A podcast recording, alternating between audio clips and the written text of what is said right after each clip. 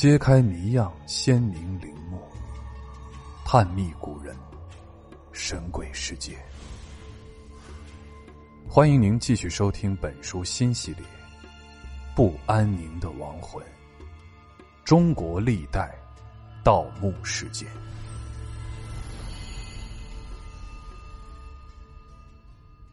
清玉陵谜案。乾隆帝的玉陵地宫，自一九七五年开启以来，至今已近四十年，其中仍有许多未解的谜团。东陵大盗之案发生之后的一九二八年八月，末代皇帝溥仪派载泽、麒麟等人进行善后处理。他们在清理玉陵地宫时。发现了一具完整的女尸。据这些宗室遗臣判断，此具女尸就是嘉庆帝的生母孝仪皇后。她死时四十九岁。玉陵地宫中的六位墓主人，有比他先死先入葬的，也有比他晚死晚入葬的。为什么其他五人都成了一堆乱骨，唯独他却尸体完整，没有腐烂，面目如生呢？至今无法解释。玉陵建成于乾隆十七年，公元一七五二年。建成的当年，地宫里就出现了渗水现象。乾隆帝曾命人加紧维修整治，费了很大力气。才解决问题。在当年葬入了孝贤皇后、惠贤皇贵妃和哲敏赵贵妃，乾隆二十二年和乾隆四十四年又分别葬入了舒家皇贵妃和令义皇贵妃。嘉庆四年（公元一七九九年九月），乾隆帝正式入葬。在这前后四十七年的时间里，地宫里始终没有再出现渗水情况。可是，在一九二八年重炼玉灵遗骨时，地宫里竟有两米多深的积水。自一九七八年玉灵地宫开放至今，每到盛夏阴雨连绵的季节，更是必须天天抽水。否则，渗水就会永冒上升。玉陵地宫出现积水的原因是什么？是从什么时候再度出现渗水的？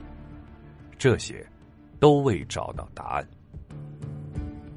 玉陵地宫中的每具棺椁的四角，各有一块重达数百千克的龙山石，将棺椁牢牢的固定在棺床上。龙山石下部伸出的四棱形笋，根部细，头部粗，笋插入石质棺床上的长方形眼中，向旁边相通的方眼一堆。由于这个方眼口小下大，龙山石便被牢牢的固定在棺床上。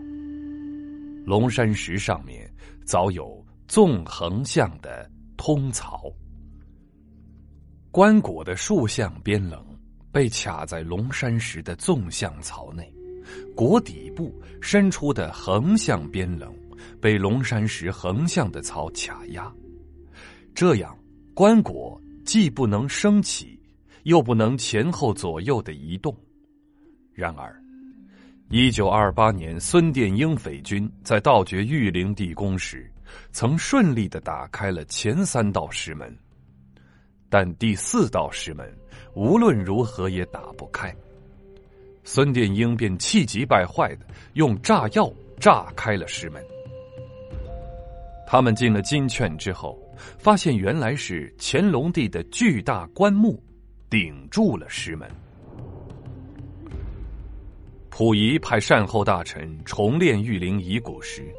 将乾隆帝的内棺重新摆放在正面棺床上的正中之位，并将一帝、一后三妃的遗骨炼入棺内，可是到了一九七五年，清东陵文物保管所开启地宫时，又是乾隆帝的内棺顶住了石门。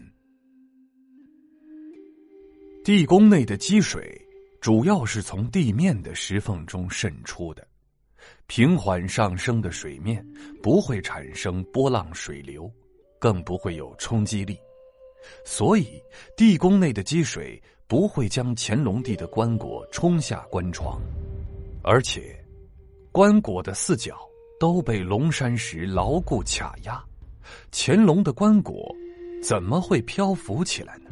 又如何顶门呢？实在令人匪夷所思。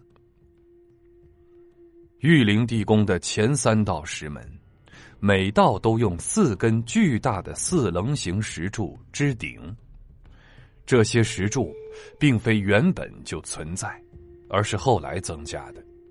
如果原来就有石柱，巨大的棺椁则根本无法进入地宫。前三道石门的上门槛及以上的方子、带门簪，都出现了不同程度的裂纹。其中，第一道石门尤为严重。这十二根石柱中。第一道石门里侧的二根和第二、第三道石门的八根，都是一九八九年由清东陵文物管理处古建队支顶的，而第一道石门外侧的二根石柱，支顶日期至今不明。一九二八年孙殿英匪军到陵时，是不会支顶石柱的，在这之后。溥仪派出的东陵善后大臣支顶石柱的可能性也很小，因为他们在东陵善后期间，每一位都做了详细的日记，但对支顶石柱之事却只字未提。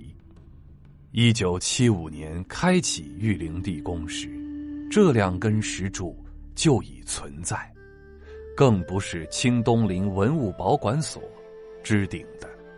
如此看来，两根石柱只能是在乾隆帝入葬地宫后，隧道填堵前的那几天支顶的。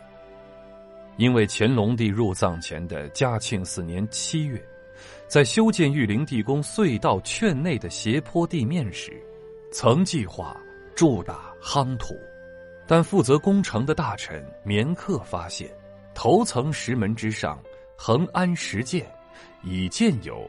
裂缝斜纹两道。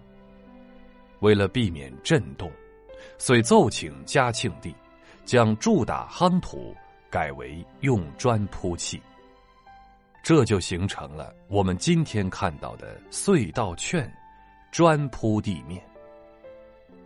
然而，在乾隆帝入藏之后，绵毅、洪谦、特青娥。成林在向嘉庆帝的奏折中，并未提及支顶石柱之事。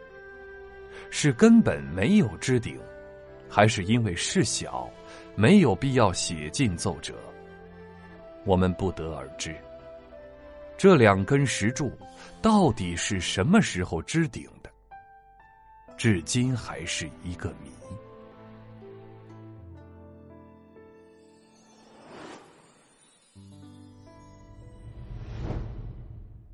本集的趣味链接：最会享受的君王——乾隆。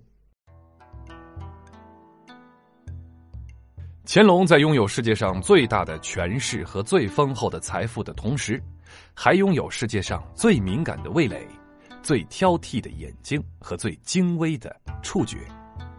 从文来说呢，兼具学者、诗人、艺术家的气质，在诗词曲赋、书法、绘画、音乐上。都有很深的造诣，他还是古往今来搜罗最富的收藏家和鉴赏家。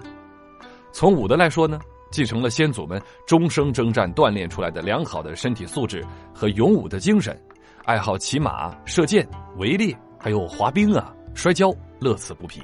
另外呢，他还是大清历史上最出名的旅行家之一，生性好动，被称为“马上朝廷”，六次南巡，四次东巡。还有无数次其他的巡幸，领略了中华大地各处奇景。